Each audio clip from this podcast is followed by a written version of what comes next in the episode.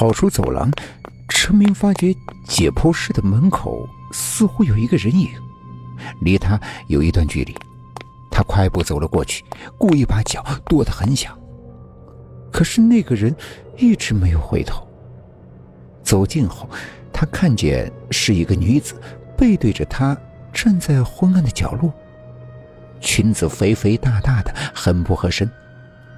突然，他回过头来，借着月光，陈明看见了一张苍白的脸，双眼无神、似笑非笑的盯着陈明。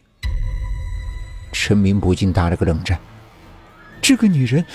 正是他在解剖室门里看见的那个。他转身就跑，一拐弯跑进了厕所。靠在厕所的墙上，他感觉到心脏砰砰的跳着，小腹有一种胀痛感。他刚解开裤子，突然从厕所里传出了冲水的声音。厕所里除了他还有别人。等了半天，却一直没有见人出来。只有哗哗的冲水声，在厕所里渗人的回响。他大着胆子走进去，可是走到最后，里面却什么人都没有看到。他随着水声望去，只见马桶里的鲜红色的血水在不停的旋转晃动。他的头皮一下子就炸了起来，撒腿就往寝室跑去。寝室里。刘文拿着手电在看书。陈明心有余悸的向刘文讲述了自己的遭遇。刘文非常的不幸，当即让陈明和他一起去看看。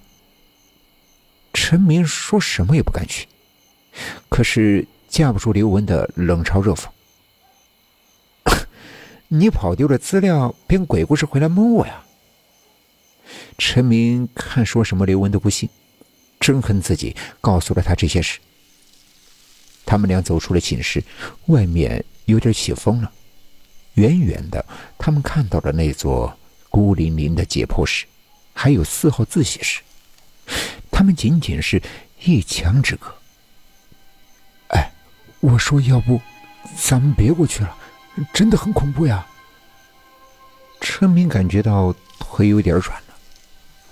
哎，没事儿，过去看看，有我呢。刘文镇定地说：“他们又往前走了十几米，看见了解剖室的玻璃门。陈明的资料散落在解剖室的外边。刘文，我有点害怕，麻烦你替我捡一下资料。我我不敢。刘文，刘文。”他捡起了资料，拍了拍资料上的灰。突然，什么东西碰了一下他的脑袋。刘文，你别闹！陈明猛地一抬头，啊！从解剖室的门缝里面伸出了一截胳膊，正好打在他的头上。陈明极力的想跳开，可是那两条腿却突然不管用了。这个时候，他看见了一个女人的头从解剖室的门缝里挤了出来。清秀的脸上没有丝毫血色，她的嘴流着血，她那凌乱的头发上沾着几片枯树叶，伸着手大叫：“放我出去！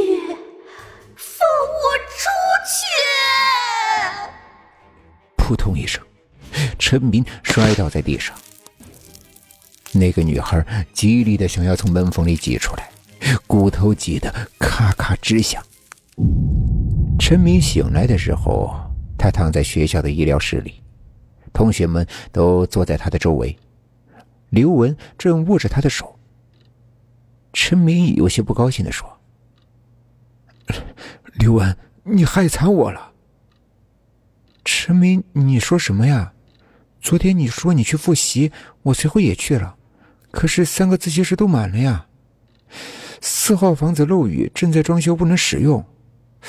可是后来我一直不见你回寝室，我发动兄弟们一起去帮你。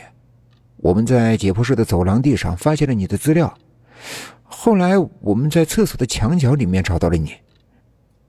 啊！我我我也不知道。陈明不愿意再回忆昨天晚上的经历。这时，同寝室的一个哥们递过来一张报纸，说是学校图书馆里淘到的一张二十年前的报纸。那报纸已经发黄了，上面写着：某某医学院的解剖室主任因为一位女生不敢看解剖过程，在一气之下把她锁在解剖室整整一晚。第二天一早，发现女孩卡死在解剖室的门缝里。后来，那位教授接受了法律的制裁。